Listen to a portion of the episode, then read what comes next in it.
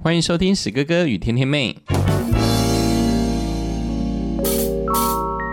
一个闲聊日常生活、爱情与婚姻的夫妻 Podcast，不管是已婚、未婚、婚前、婚后，一起来谈心对话、情感交流吧。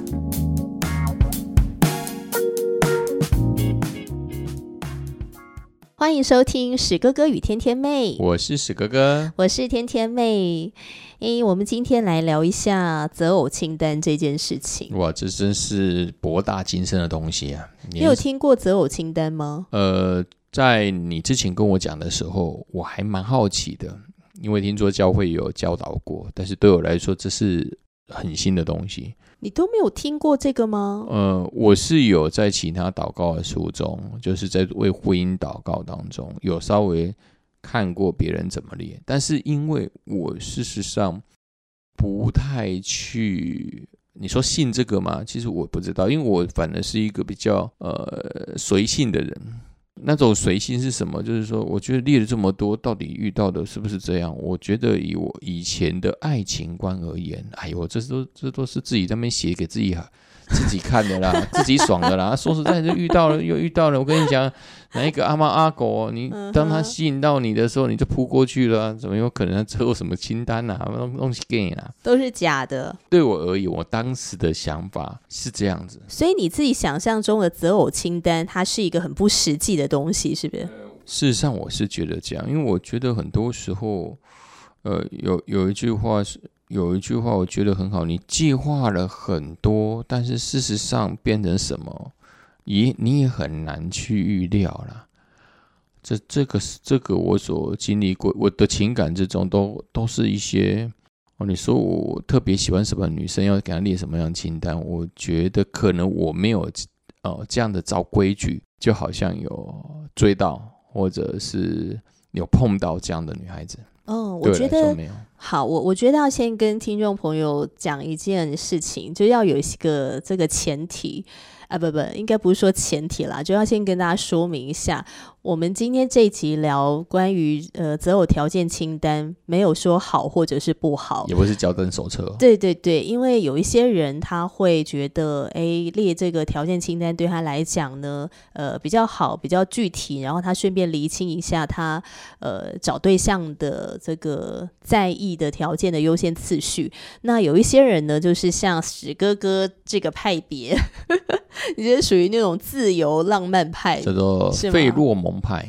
费洛蒙派，对，就是。可是费洛蒙派很容易找到不对的人呢，你不觉得吗？还好啦，因为我觉得费洛蒙是其中一个关键，但是重点是，上帝也没有让我们失去了大脑的判断力啊。费洛蒙归费洛蒙，你可能费洛蒙同时散发出去，有可能有好几个是你的物色对象，但是。重点是你还是要经过大脑去判断，说哪一个女孩子她适合跟你继续走下去吗？所以你脑子里面还是会有一些理性上的分析啊。当然了，当然了，但是一定会有生物性的喜欢吗？如果没有生物性的喜欢，后面说实在要不要在一起？我觉得，嗯，就第一眼就不顺眼了，我看很难吧。嗯哼，对我而言呢，当然有些人是欢喜冤家，就是他们看他们 看起来就不爽啊。他们本来刚开始就是刚开始的时候就是吵架啊，吵着吵之后，哎，没想到感情升华了，这又是可能啊。但是我不是属于这门派的，那是个这是很难的啦。就是教会呃，真的蛮多教会有在教，鼓励弟兄姐妹最好呃可以列一下这个择偶条件的清单。那我觉得教会在鼓励这件事情。呃，然后鼓励你列出来之后呢，好好的跟上帝祷告，然后列得越清楚越好。那我觉得鼓励这个其实也没有不好，对，那是很好的事。那只是就是说，对对对，那只是说在列的人呢，呃，到底要怎么列？嗯哼，就是说这个列有没有一个标准，或是他有没有一个准则，或者说列的方向？嗯，因为我跟我一个基督徒的姐妹挑聊天。那他当初列的择偶条件清单呢，就有列二十五项，就有二十五个他要的，跟二十五个他不要的。那后来她嫁给现在的先生嘛，然后我就问他说：“那你觉得你先生有符合那二十五个要的吗？”他说：“当然没有都符合啊，但是有几个重点是有符合的。”然后他有提到说，他有另外一个朋友呢，列了一百个要跟一百个不要。我听到的时候就是有点大吃一惊。一百个要，一百个不要，他是有多少条件呢？这是人家吓死人了。对，我们可以先来聊一下，你觉得教会为什么要教导弟兄姐妹？其实可以列清单，就是把你想要的跟你不想要的条件列下来。因为我觉得这是对于感情谈论感情的慎重。呃，很多时候在面对感情，我们都是比较虚无缥缈，但是事实上，感进入感情，它就是生活的实际实际面。那实际面呢，当然会遇到每一个人的一个习惯的不同。我觉得很多时候，因着习惯的不同，会产生很多的争执。我觉得很多时候就把我们哦想要另一半怎么对待我们，我们希望他有什么样的个性，有什么样的习惯，都列出来。相对于在完全都不知道状态之下，啊啊，与与这这些完全没有。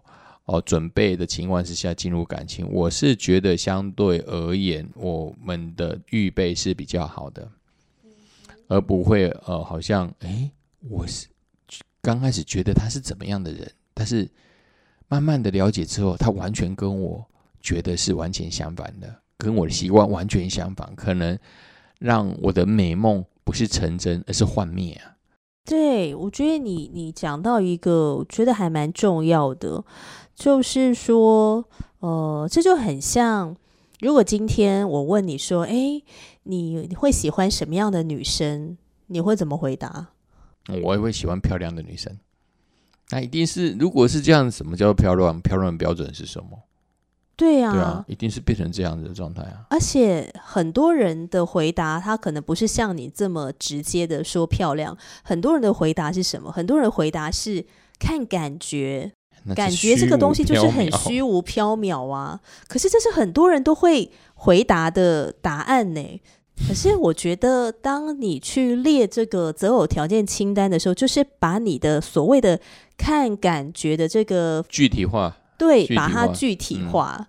就是什么样的人会让你比较有感觉，而且那种感觉就是你是会不止想要跟他做朋友，而且你还想要跟他进一步成为恋人，你甚至想要嫁娶他。嗯哼，就是把这个感觉把它具体化。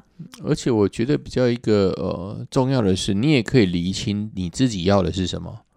哦，与其说对列对方的条件，事实上就是反映内心你到底要什么样的。伴侣，你喜欢哪一个伴侣？哪样的条件的人来去跟你一起过未来的生活？就像史哥哥是没有列过择偶条件吗？那我是有列，嗯，我从一刚开始呢列了二十几项，然后呢逐年。逐年递减，我蛮好奇的，你有二十几项，你能不能说个其中的几项？你觉得到现在觉得很有趣的？呃，比如说，我希望他皮肤白白的，我马上打枪。对，然后还有脸上不能长痘痘，痘痘还好还好，因为年纪比较大了，青春痘已经不长了，就是不能长痘痘。我认识你的时候，我都已经三十三十好几了，已经不是那个十几岁、二十几岁那狂冒痘的时候了。对，然后还有就是呢，身高呢最好要一百七十七公分以上。我小于一百七十七公分，因为我身高虽然只有一六零，可是我以前是一个非常爱穿高跟鞋的女生，然后我的高跟鞋都很高，大概都是那种七八公分以上的。所以如果身高只有一百七的话呢，我就会就会看起来好像是等高。反正我以前列的那些条件啦，那后来就是随着年龄的增长，就逐年递减，逐年递从二十几项呢变成十项，然后之后就变成三项。还好你有变少了，不然死哥哥几乎没有一项几乎是合格的。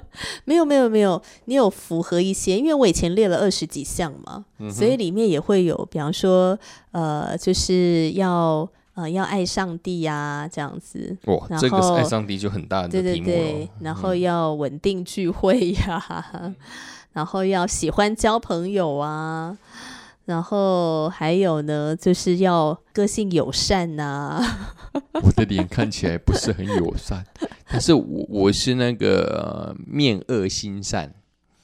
嗯，但你说交朋友嘛，倒倒是觉得还好，但是原则上是进教会之后，就个性上面没有这么严肃了。嗯哦、原则上就是可能心比较放宽吧，因为信仰的关系，所以人跟人之间的距离，我觉得是有被上帝来改变嘛。因为如嗯果你的心没有改变，怎么能彰显上帝在你身上的作为呢？啊总总不该就是自己在自己的世界里面哦哦，只有跟上帝的关系吧。我相信信仰一定是跟人之间的关系吧。所以我呃，史哥哥就慢慢的改变了。那我蛮好奇的，就是你为什么从二十五项的择偶条件中，竟然变成只有三项而已？那是怎么样的历程呢？真的是逐年递减呢。是是发生什么事？因为是因为你越来越老了吗？对，一方面是年纪渐长，就年纪渐长之后呢，看的人多了，那也是因为看的人多了之后，呃，我就想到说，呃，就算我今天条件列得非常的仔细，呃，难道我真的可以找到一个符合我所有条件的人吗？你也可以坚持啊，坚持二十五项啊，我的随便二十五项了。对，但是因为我发现说，应该不是发现了，就是我深刻的越来越去体会到，人是不可能完美的，而且我自己也非常的不完美。哦太好了，所以正常了。对，所以我也不想要找一个所谓的完美的先生。对对对，因为我知道这是不可能完全符合我的标准跟期待。全的人跟完全的对。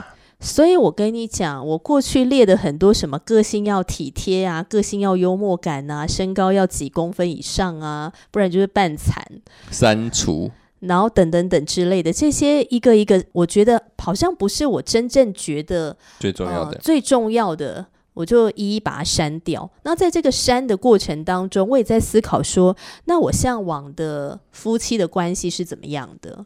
呃，我向往的婚姻的那个蓝图是怎么样的？嗯所以我从我呃向往的这个蓝图去思考，那我应该要找什么样的伴侣？呃，比如说我当时候的思考就是，哎，我希望我的先生呢，他也是一个很喜欢呃去聊信仰的话题，就是我们两个可以在读圣经的里面呢，或者是说我们呃去不管是去哪边玩呢，我们在聊天的当中可以带入很多信仰的讨论。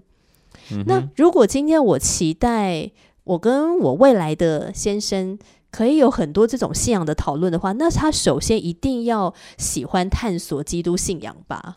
对，没有错。对、嗯他要喜欢读圣经吧？这是最基础的。他要喜欢去探索这个真理，他也才会有兴趣跟我聊嘛。嗯，他才有这样的问题。对，所以我后来留下的三项的第一个择偶的条件就是，我希望他是一个很喜欢读圣经的人。嗯，真是异于常人的人呐、啊。嗯然后第二个呢，是我希望他是一个能够因着他不断的读圣经，然后他跟随着上帝的带领，他可以不断的愿意调整跟改变他自己。嗯呃，不是刻意的那种很痛苦的去调整，而是他能够在上帝的带领之下，在上帝的帮助下，他是一个愿意能够沟通，然后愿意调整自己的人。嗯我觉得在婚姻里面，我们会碰到各种的挑战啊，嗯沟通上的冲突，因为我想我跟另外一半。个性一定会很不一样，我们的做事方式或看事情的角度一定也很不一样。很多时候不是对错，就是要沟通，要嗯磨合，对嗯角度不一样。那是不是一个能够愿意改变自己，就是一个很重要的特质？对，所以我的第二个条件就是，他是一个能够愿意改变的人，嗯，而且是在基督里的改变，是是不是就是跟过去什么列？我要温柔啊，要体贴啊什么的，我都那些都不是太重要了。因为一个人如果他可以愿意持续不断的改变，跟愿意调整、愿意沟通，他就会成为一个很棒的伴侣。诶，对我开始好奇第三个条件是什么？好，第三个条件，嗯第三个条件就是呢，呃，那个时候我开始参加了教会一个课程，叫做亲密之旅。嗯哼，呃，他就是在讲这个夫妻啊，男女两性怎么样有一个好的沟通，呃，建立好的亲密关系，健康的亲密关系。然后，因为我的原生家庭，我爸妈的关系不是很好嘛，对，那所以这个就是促使我对于婚姻家庭相关的这种学习呢，我就会很有热忱。嗯哼，所以我就会希望呢，我的伴侣呢，他也跟我一样对婚姻家庭是有热忱的。嗯，哦，他会想要去了解这方面的资讯，而且他是会愿意去学习的。对，但我知道会愿意学这个方面的男生 不多少，非常少，但是我还是把它列进了我的条件里面。真是太神奇了。所以就是这三样，对大家还记得吗？第一样就是喜欢读圣经，第二样就是他是一个能够因着上帝不断的愿意改变自己的人，然后第三个就是他对于婚姻家庭他是有兴趣了解，甚至是参与在这个当中投入的人。然后史哥哥都符合了这三个条件，所以就是你了，老公。这这这是太令人惊讶了，太神奇啦！当然呢，我要回应就是天天妹，就是说他呃，应该是说你的这样的一个祷告，对我来说也是呃影响了非常的深哈。呃，那应该这样讲，虽然虽然就是史哥哥在谈恋爱的过程当中也没有列什么条件，但是很神奇的是，呃，我一进教会之后，哦，我记得也是在一三年的时候，我跟上帝许诺，哦，这个许诺是蛮有趣的。我跟上帝许诺说，我人生哦要读一百遍的圣经。哦，那当时正好教会在推所谓的大量啊、大量读圣经哦，每天可能十章开始，五章、十章、二十章这部分，我记得在一三年的时候，我好像就已经读了呃快十遍。一三年的时候，好像读了快十遍了这样子。那之后呢，一面在大量读圣经之后，就发现了一些一些很有趣的现象。哦，也就是说，上帝开始调整了我跟我父母亲的一个关系。呃，之后呢，就是针对我个人之间啊。呃的一些人与人之间的相处，尤其是跟异性的相处，跟女孩子的相处之间，哦，上帝让我发生了很多的事情，哦，让我知道男女之间呢，哦，相处之间是有一些哦，需要有一些界限的，哦，让我彼此不会让哦，就是让女孩子有误解的一个空间。那第三部分呢，我当然觉得是更神奇的，就是说天天面讲到的一个亲密之旅。我竟然去参加了这样的研习，那这也是超过我那个想象是什么？就是我刚开始呢参加亲密之旅了，是因为这一个课程叫亲密之旅，看它这个封面呢很有趣，它就是两只手。那我就想到了，这两只手莫非是基督教界的新的把妹之道啊？你说他那个课本的封面对，是两只牵起来的手，我觉得 为什么连基督教都有这一种跟一般一般社会上面有这样子把妹之道的课呢？当然呢，这是我的误解啊，因为我进去上课之后发现，它就是一个沟通课程，一个彼此要敞开内心的课程。刚开始第一天去，我就有点退缩，想一想，干嘛这干嘛敞开自己的内心想法？这怪怪的，每一个人都讲说他自己怎么样，发生什么事。坦白说，第一天我是很不习惯。第二天呢，开始教导到存款之后，存款就是一个对对方的一个优点哦，进行实际上的一个赞美。存款就是说，人跟人之间，尤其是亲密关系之间，会有一个情感的账户。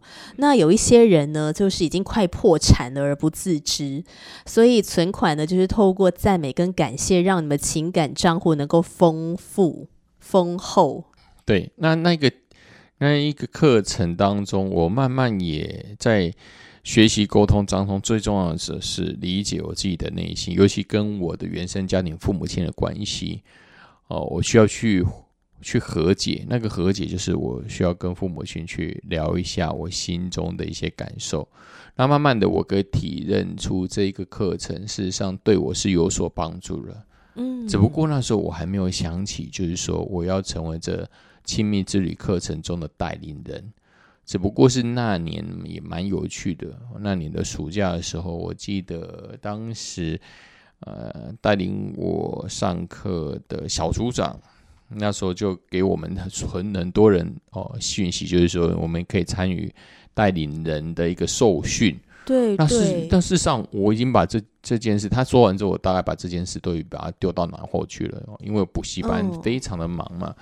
但是也不知道为什么，我记得在这一个带领人的课程结束前一天，我记得很清楚是七月三十号的时候，我突然不知道脑脑海里突然想到，诶，亲密之旅，诶，好像带领人课程好像要截止了，结果我就去。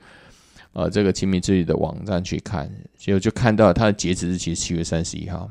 最重要的是，有一个重点，它吸引到我，就是它特价，原价八千，只有七三一前变四千八。我就突然想一想，哦，这个打折超过快四成呢！哇，天哪，我一定要把握。只是因为这种钱的关系，因为我贪小便宜啊，就是我心中有一个贪小便宜的想法，说，哎，这个客人其实不错啊，他打这么多折，那我当然要去啊。结果我就报名了。那报名了之后呢，没想到我就一直从这样子的代理人就一直成长这样子。哦，之后呢，最有趣的是，我回顾我在这个信仰过程当中，哦，不管是大量读圣经。哦，还是借着信仰当中去调整自己的，呃，不管是个性，还有待人处事，呃，尤其是跟异性之间的交流的关系之中。那第三部分，对于婚姻家庭的一个负担，呃，我的信仰过程当中，事实上是跟随着呃，就是天天妹的祷告的婚姻的祷告方向去前进。这对我来说是非常神奇的事情。我觉得现在在回溯这个过程的时候，我也觉得很奇妙，因为我们都没有跟对方讨论过这个，完全没有，嗯我也不知道，嗯哎，我完全不对清，楚。因为你你不知道我心中那时候祷告的对条件是什么呀？嗯，嗯，那而且我那时候就在旁边默默的观察史哥哥，而且我们当时候呢，在教会开亲密之旅这个课程，我也邀请了其他的适婚年龄的男士们，但是呢，当时候的第一届来上课的人好像只有你耶。对。对呀、在场只有你这个男生在。对，只有我，嗯，对，然后后来你第二次的时候，你又参加，是啊，对，就第一次参加完之后，你又参加了第二次的课程，然后第三次呢，你就去报名参加那个带领人的那个训练，就第二次上课完之后，那个就是就小组长就小组长就你鼓励要不要去参加，应该是说鼓励大家去受训啊。哦，对了，对对，然后那时候因为我的时间上没有办法去参加那一期，所以我后来也有去参加啦。这样，只是我觉得很奇妙的是，史哥哥，你比我还早成为这个带领人，你比我还早完成这个受训，所以我就觉得说，哇，那。这样三个条件都符合啦，这样，因为通常我们会投入亲密之旅这样课程的这个呃这种学习的团体的话，其实就是我们希望能够帮助单身的朋友，或者是帮助谈恋爱中的朋友，或者已婚的人，是对对对，去帮助他们怎么去面对呃建立这个亲密关系这样子。嗯所以我就觉得哇，那这样三个条件都符合了。嗯，我觉得蛮神奇的啦，因为呃，对我而言，我没有所谓的对于婚姻之中，尤其是呃对另一半的一个祷告，嗯因为我对我来说，我觉得那很麻烦，而且要思考很多事情。但是我觉得蛮讶异的是，哦，就是天天妹妹为我的祷告，没想到就是我这信仰过程之中不断突破的一个很大关键。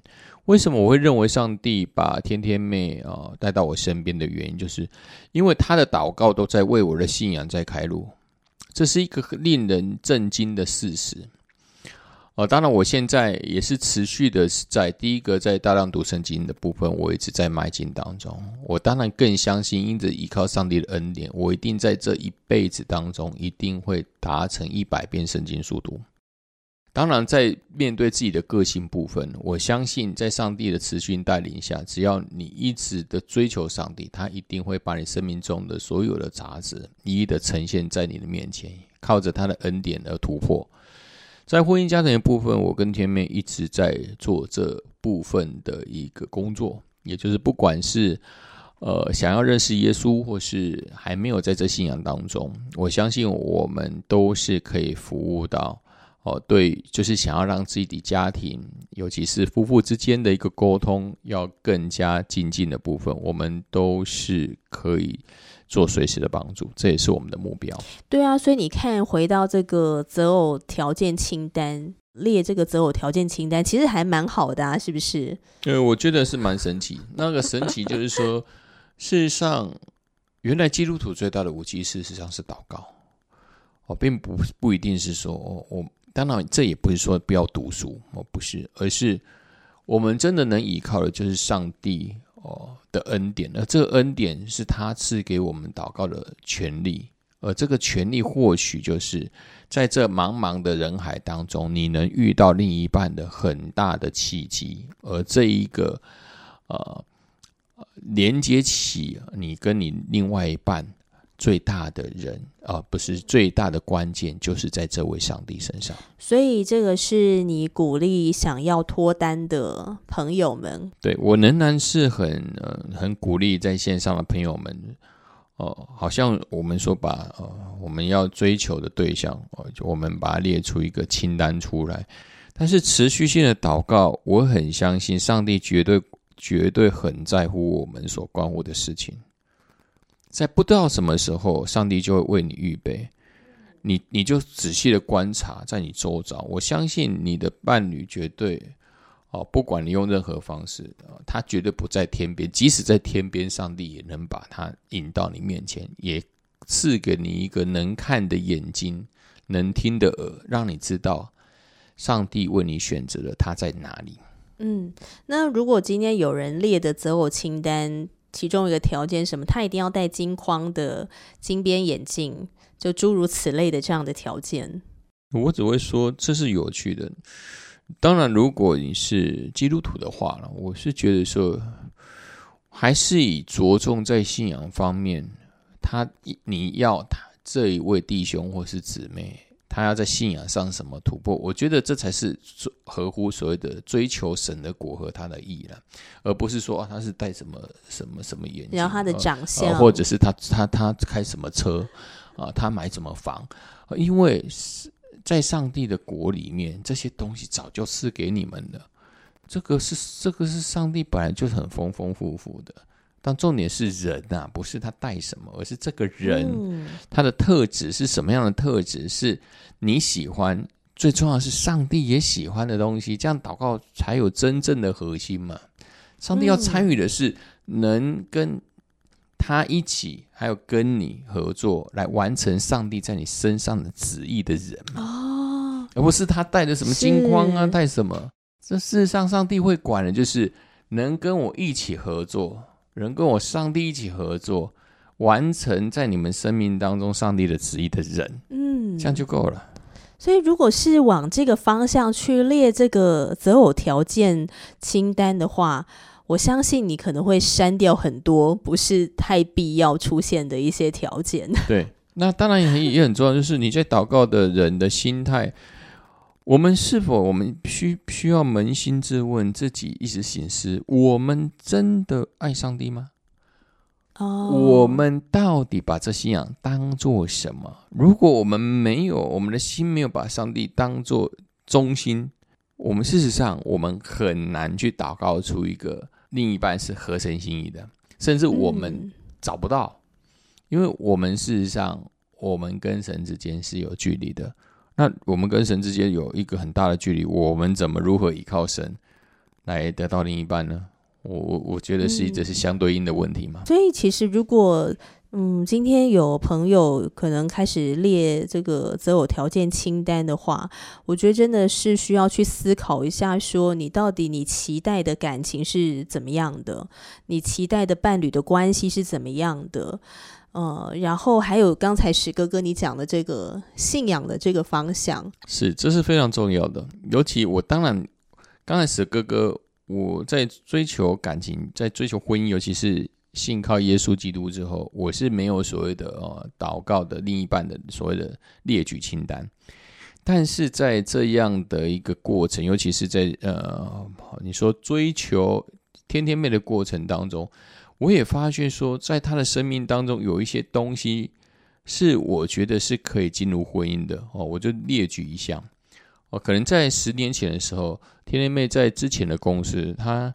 她所要负责的业务很多，她可能是一个新的主持人，她她每天都要加班，可能加到到十点，可能早上八点多就要出，八点钟之前就出发，但是他有时候剪节目跟录节目就要到十点，甚至有时候到十一十二点。那那时候我就有一个想法说，那为什么不赶快离职呢？之后呢，天天面呢有一次跟天天聊天，他就说了一句话说。上帝没有要让我走，那是我吓到了，而且我也不敢自己走。对，所以当时我被他这句话的震惊，是因为这么年轻的人，我所遇到的，因为当时我已经三十几岁，我已经不是是二十几岁的毛头小子了。二十几岁要离开，呃，要离开公司是很简单的，因为时下年轻人就是这样，我我要走就走啊，太累了，我赶快换一个工作。但是他所呈现出来的状态，也就是天天妹呈现出来的状态，你那时候是让我非常的惊讶的。你竟然可以因着那上帝没有叫你走，你就决定留着。那我觉得你一定是有一股力量，让你在坚持在这一份的工作。就连工作你都可以这样坚持的，那我相信在进入感情或是未来跟你在一段婚姻当中，我相信你会，你不是因着你的情绪或是压力，所以就随便的选择抛弃或是中断了另外一个婚姻或是感情的路程，你一定是以是否合乎上帝的心意来作为你是不是要继续坚持在这这段。啊，不管是工作还是感情上面，这也是我当时对对你最大的一个欣赏，因为你坚持住了。嗯，这也可以让我看到你在工作上是如此敬重上帝。我更相信，在我们我们的感情或是之后我们进入婚姻当中，你也会这样的小心，因为你你面对的并不是只有我史哥哥。你是面对上帝，是是，你你的慎重会让我感到安心，是因为你是重视上帝的。嗯，这我觉得才是个核心。虽然史哥哥没有列出什么条件，但是因着我在旁边观察，你是属于对上帝忠心的人。你对上帝忠心，你一定会对感情跟婚姻忠心。哇，是哦。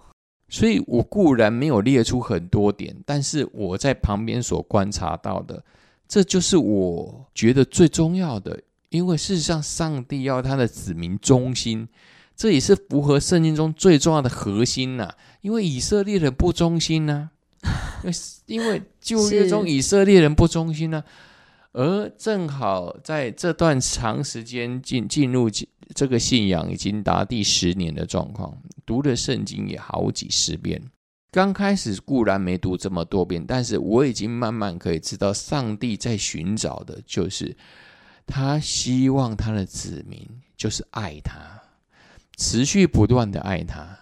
嗯，所以才会有这么多先知书中在指责以色列人，因为以色列人不忠心。